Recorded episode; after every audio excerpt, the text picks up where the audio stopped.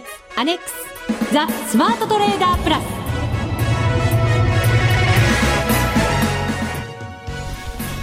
全国のリスナーの皆さんこんにちは。内田まさです。この時間はザ・スマートトレーダープラスをお送りしていきます。それでは福福コンビにご登場いただきましょう。国際テクニカルアナリスト福永博之さん。こんにちは。よろしくお願いします。そしてマネックス証券の福島正さんです、こんにちは。よろしくお願いします。よろしくお願いいたします。お願いします、えー、現在第9回 FX ダービーが開催されております。はい、はい、そろそろもう中盤に入ってきました。うんそうですね、はい、あっという間なんですけども、えーまあ、ただ今ね波乱の相場というかはい、あの98円をユーロが割り込むような状況になってましてねドルも、えー、79円台割り込んできているという状況ですからね、えー、うんちょっとあのロング、まあ、買ってる人にとっては厳しい相場ではありますけどもね。うそうですね、まあ、トレンドがしっかり出てるという意味では、うん、そこに乗っていきさえすればいいものなんですけどなんか力入ってますね。はいじゃあさなかなか乗れないことも多いですね。あの素直にならなきゃダメですよ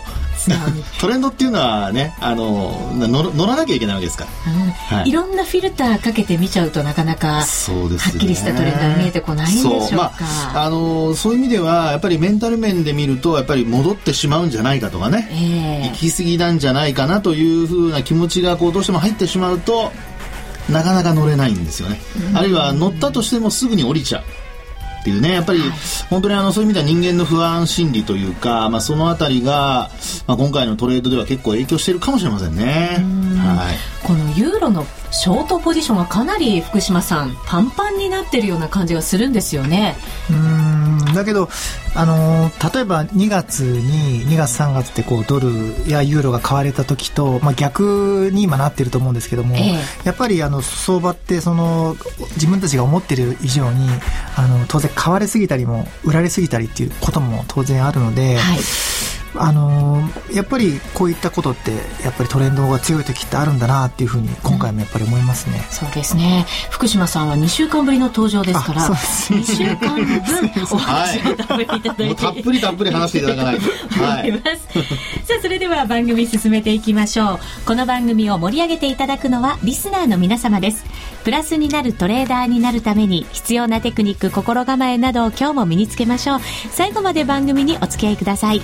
この番組はマネックス証券の提供でお送りします。スマートトレーダー計画、よーいドンザ・スマートトレーダー計画用意ドン。このコーナーでは、スマートなトレーダーになるためのノウハウ、実践テクニックについて教えていただきます。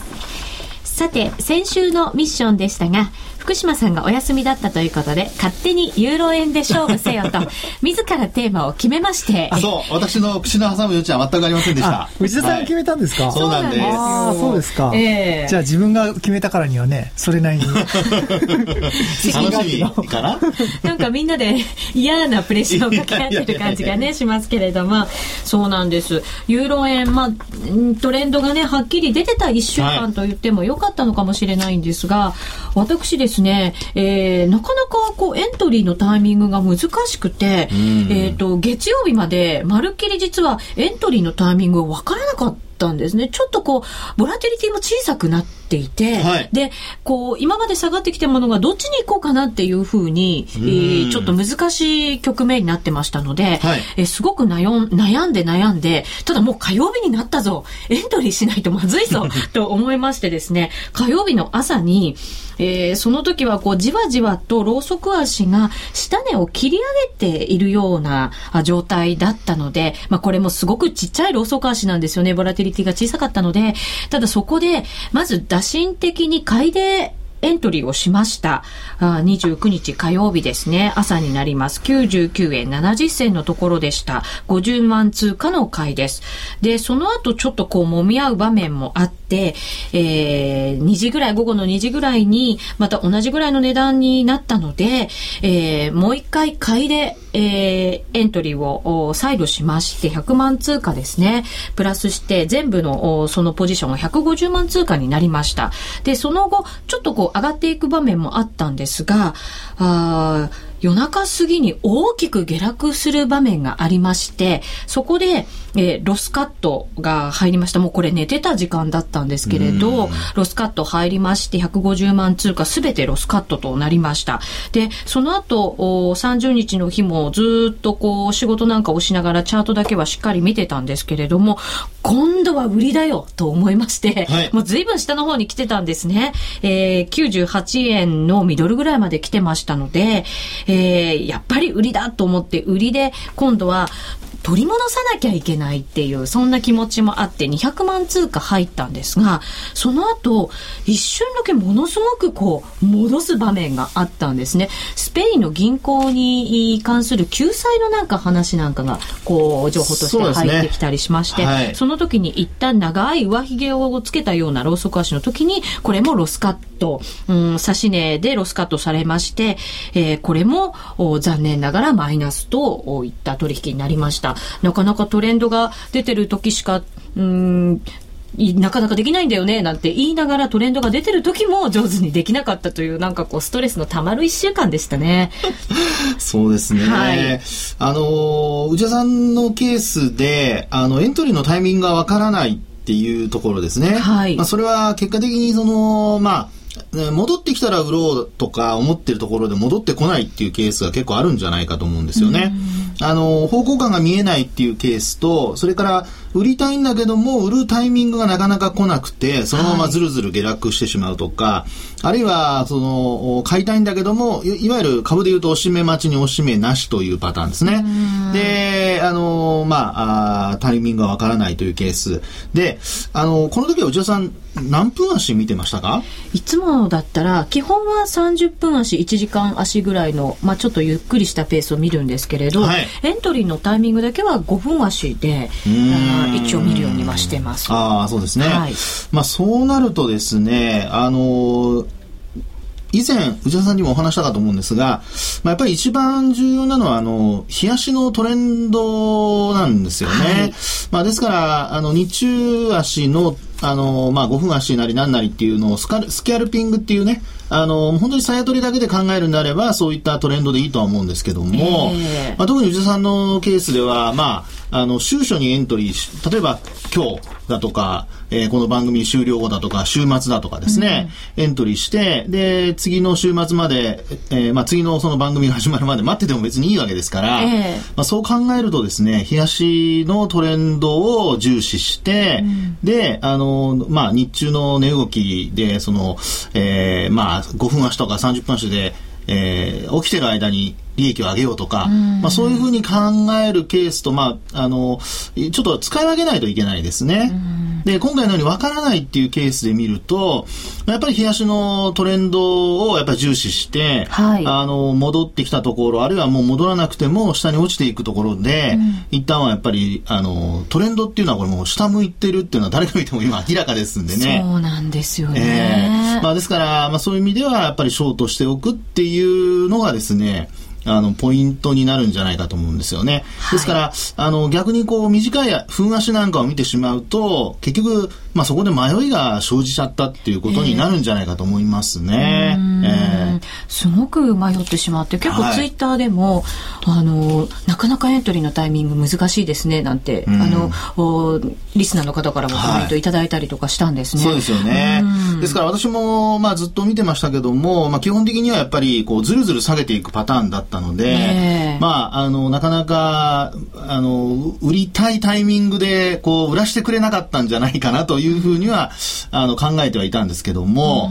あの、そういう意味では、やはり、今回ですね、えー、利益を伸ばせた人と、ひょっとするとそうじゃない人と、あの、ね、参加してくださっている方の中にも、こう、二つに分かれてるんじゃないかなという感じはしますね。そうですね。ただ、はい、これだけ大きな動きになると、はい、おランキングは結構正反対な感じの、はい、数字になりそうですよね。ね動いてる人、まあこれまでこう出てこなかった人がこう出てきたりだとか、えー、まああるいは利益を今回こうね、大きく伸ばした人だとか、うん、まあそういうふうに多分分かれてる可能性ありますよね。そうですね。はい、えー、後ほどのコーナーでそのランキングも発表させていただこうと思いますが、福島さん見ていただいて、ちょっと厳しいトレードになりました。ね、はい。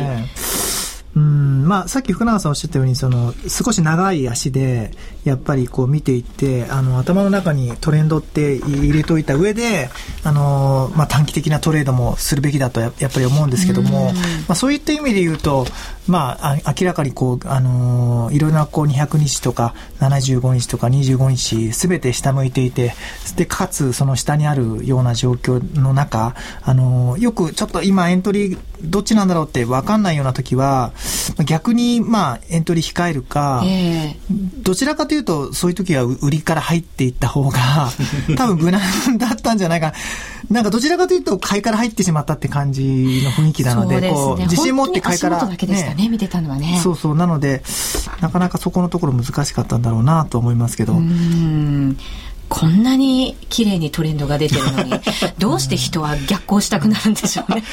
あの、やっぱりですね、あの今、福島さんの話にもありましたけども、えー、まあ、どちらかというとよく、こう、対局を見てから判断した方が、あのいいんですよね。で、それの方が結果、まあ、あの、よく出るケースが多くて、はい、で、今現状を見てみると、これ、冷やしで見ると、5日移動平均線とですね、価格、まあこれユーロ円ですけども、結構帰りが広がってきてますよね。はい、まあですから、こう下げしぶるっていう展開にはなってきてるんですけど、えー、まあここで、あの、またまた5日移動平均線がですね、あのローソク足に近づいてきて、で、それでも反発が鈍いとなると、またまたズルズルっていうことが考えられるので、えー、まあそういう意味ではですね、やはり、あの、5日移動平均線と冷やしの動きなどを、やっぱりベースに考えるっていうところが、まあ、ポイントかなというふうには思いますけどもね。はい。あの CFTC の縦玉なんか見ると結構ユーロがパンパンな状態になっていて過去最高更新してますよなんて状況ですけれど、はい、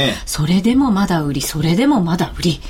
あの今の藤田さんの考え方からすると、えー、あの指値とそれからあとロスカットのおまあ、えー、注文とですね要するに OCO なんかを入れておくっていうのがポイントだと思うんですよね。はい、要するに大きくドーンと上がった時にロスカットが、まあ、引っかかると。うん、ですから、あの、エントリーは、まあ、トレンドを見るとショートだから、下だから、ショートで入って、で、例えば何千以上上がったら、もうそこでロスカット。うん、まあ、それは、要は、あの、大きな何かイベントでですね、えー、さっきの内田さんの話の中に、こう、えー、銀行の話がちらっと出てましたけども、まあ、そういった話が出たらもうロスカットすると。ただ、それが出なければ基本的には下なわけですから、はい、あの、そう考えると、今お話したような OCO を入れておく、あるいは本当にもう単純に逆差し値だけ入れておいてですね、うん、あの、ほったらかしっていう手も、あの、これだけ下向きの動きが強いとですね、えー、そういうやり方も考えられるんじゃないかなっていうふうには思いますけどもね。そうですね。はい、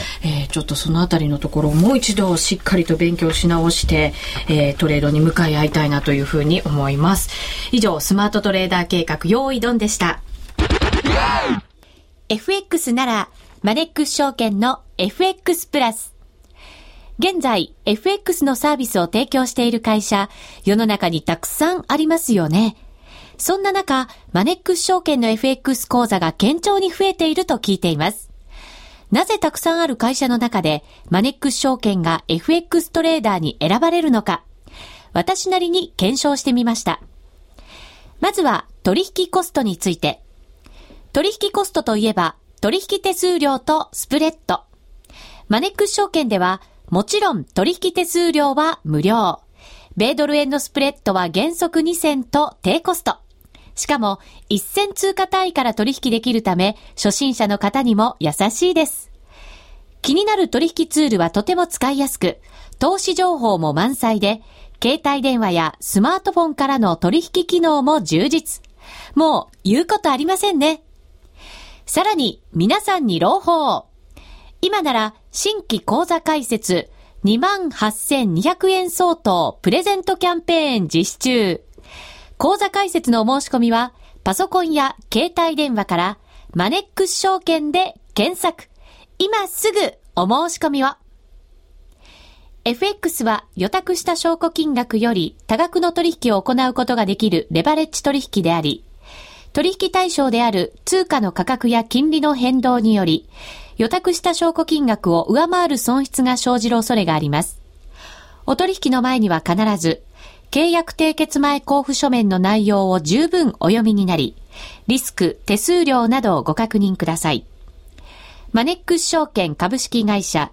金融商品取引業者、関東財務局長、金賞第165号。ザ・スマートトレーダープラス。今週のハイライト。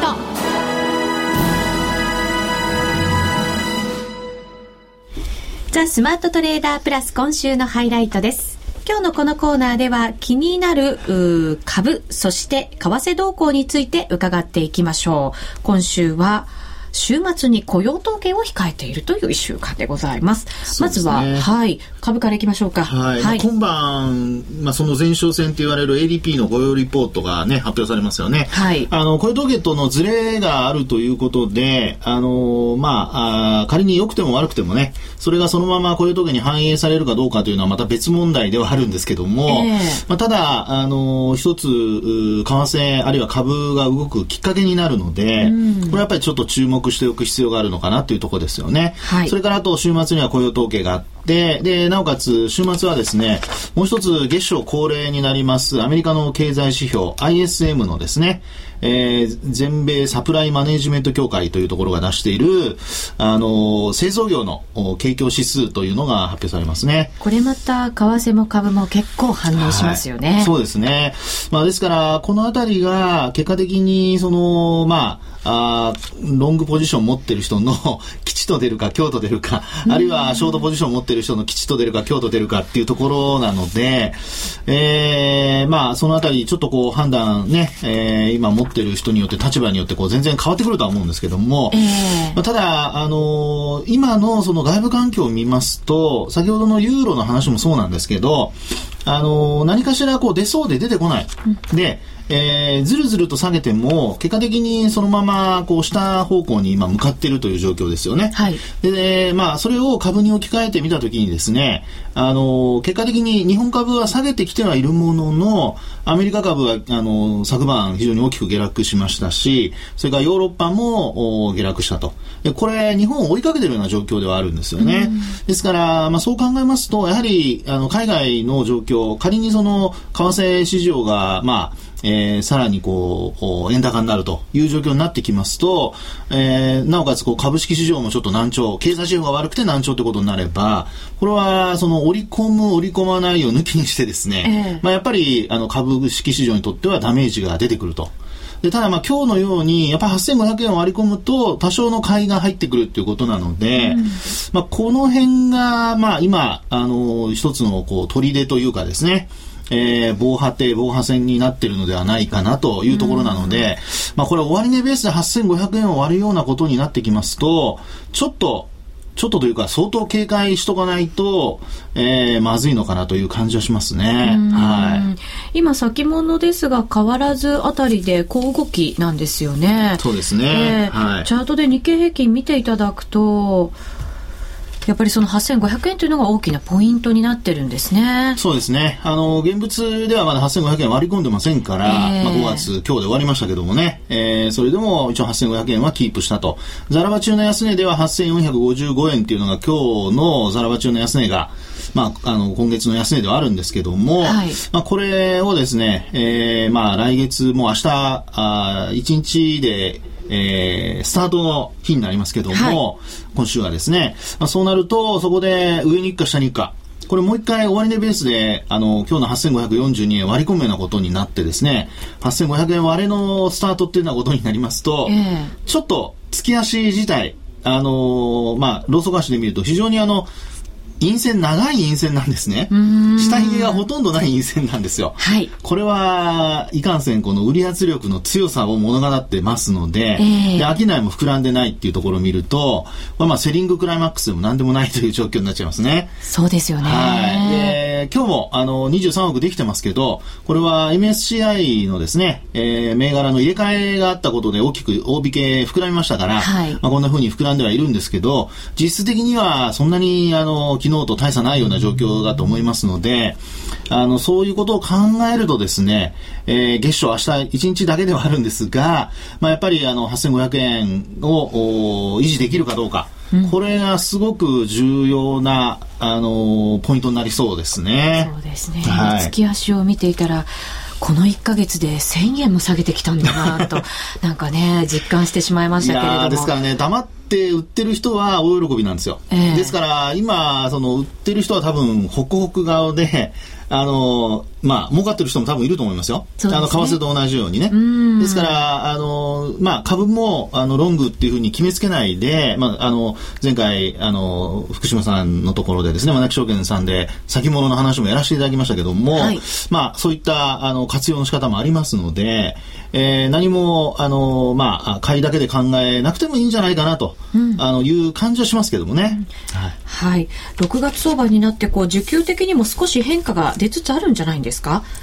そうですね。あの、時給で言いますと、あの、ここからちょっと、あの、時給が好転するとなると、多少は売買高、売買高に増えてくるとは思うんですけど、えー、まあ明日一日ではなかなかね、判断しづらいですから、うん、まあ来週、その雇用統計なり、あの、まあ ISM の数値を受けてですね、えー、来週からこう売買高、まあ、あの一番いいのは5日移動平、5日売買高移動平均線を見ていただいて、まあそれを上回ってくるかどうかですね。うん、大体15、6株ぐらいだと思いますので、16ぐらいでしょうかね。はいうん、ですからそれを上回ってくるようなことになってくれば、あの、多少増えてるっていうことになると思いますから、はい、まあ、ぜひそのあたりちょっと注目していただきたいなと思いますね。そうですね。福島さん、為替の方はギリシャの再選挙、6月の中旬に控えてますので、ここまではなんとなく神経質な感じ、続きそうな気もしますよね。そうですね。もう5月は、あの、まあ、投資家の皆さんもそうだと思うんですけども、証券会社にとっても、かなり厳しい、悲しい月になってしまったので、あの、やっぱり手数、あの、もちろん、売買が膨らまないと証券会社の ね、手数収益って。それもそうですよね。えー、あの、で、FX に関してもですね、例えば、まあ、4月も少し減っていたんですけども、3月と比較すると5月の取引量なんですけども、ほぼ半減になっているので、はい、まあ、非常に厳しい状況になっていると。まあ、で、6月入ってから、まあ、いろいろイベントありますけども、あの、まあ、少し、こう、ユーロ系に関しても、方向性が、あの、見えてくれば、えー、いいのかなと思ってますので、まあ、6月はもっと期待したいなと思ってます。そうですね。はい、盛り上げていかないといけません。はい、はい、続いてはこのコーナーです。みんなで参加、今週のミッション。さて、それでは、今週1週間の FX ダービーのランキングから発表しましょう。実行委員長。私からじゃあ行きましょうか、はい。はい。お願いいたします。先週は私が読ませていただきました。あ、そうですか。すいませんでした。大変失礼しました。いえいえ、全然失礼ではないですけど、はい。じゃあ、はい、えっ、ー、と、10位からですか？そうですね。はい、お名前だけ、はい、お願いします。お願いします。えー、第10位、崖っぷちチップさん。うん。第、えー、で、第10位がねですね、プラスの290万円ですね。はい。はい。えっ、ー、と、第9位が大暴頭さん。えー、第8位が54323さん。えー、第7位が塩分か、肩肩さん。肩さん、はい。えー、第6がいつになったら卒業？これ内田さんのこと言ってるんですかね 多分そうだと思います、はい、第5位が X さん、うん、えー、第4位がハッピーバースデーさん、うんえー、じゃあ第3位からは、えー、損益全部話しますね。はい。えー、第3位がマリオネット、うちさん489万円のプラス。うん、えー、第2位が国産大豆さん625万円のプラス。はい。えー、第1位が、えー、先週と引き続き、えー、同じ1位ですね。えー、な、えー、5月の稲妻さん、はい、おめでとうございます。700万円のプラスです、ね、金額は倍ぐらいになってますね。倍近く、うん、倍近くですね。ねはい、さらに利益を伸ばされたというそれからあと、あれですね、国産大豆さんもいきなり上位に入ってきましたし、それからあと、どうでしょう、おタイえタイガース命さんも、これも先週はね、10位にいらっしゃらなかったですね。5432さんもそうですよね。ああ、5432さんもそうですね。ねやっぱり。マリオネットウッチさんもですね。あ、そうですね。先週58万がね、今週480万まで、私のことも操ってほしいですよね。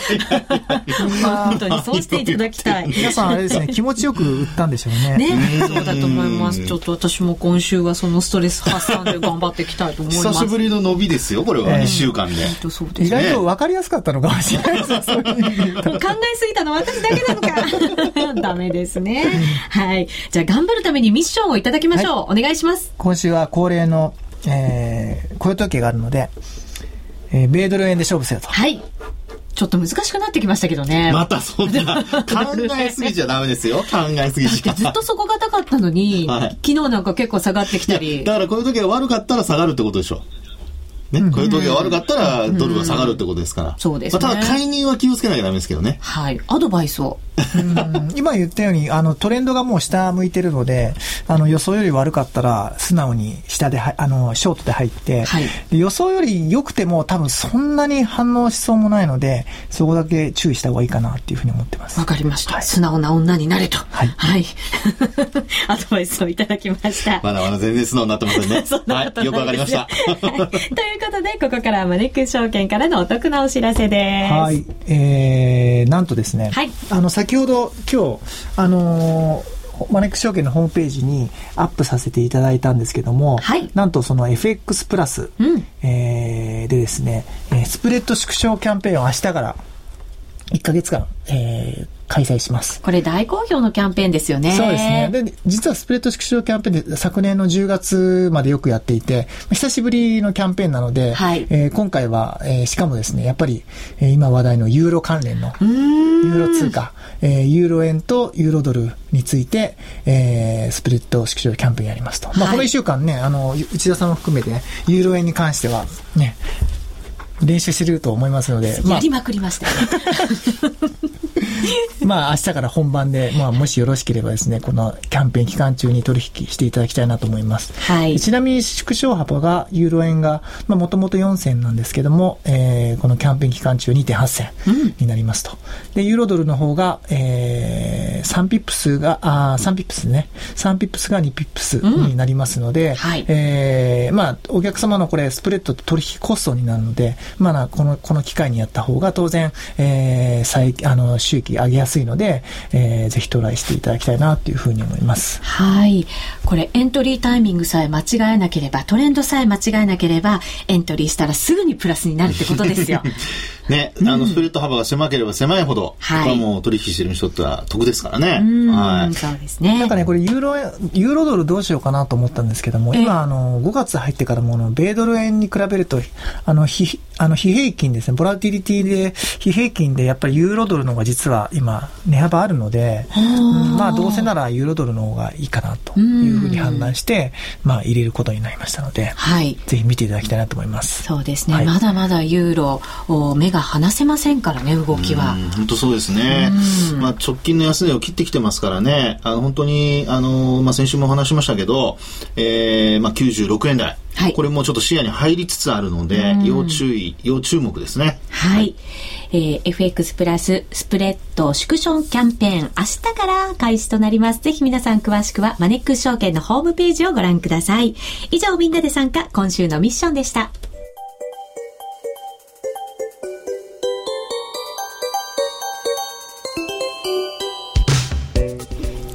てそろそろ番組もお別れのお時間が近づいてきました。FX ダービー。中盤に入ってまいりましたがまだチャレンジしていただける期間ありますのでその通りですね、えー、はい。まだ参加してないよという方ふるってご参加ください。詳しくはラジオ日経のホームページ。スマートトレーダーのホームページご覧いただければと思います。ここまでのお相手は福島正と福永博之と内田まさでお送りしました。それでは皆さんまた来週この番組はマネックス証券の提供でお送りしました。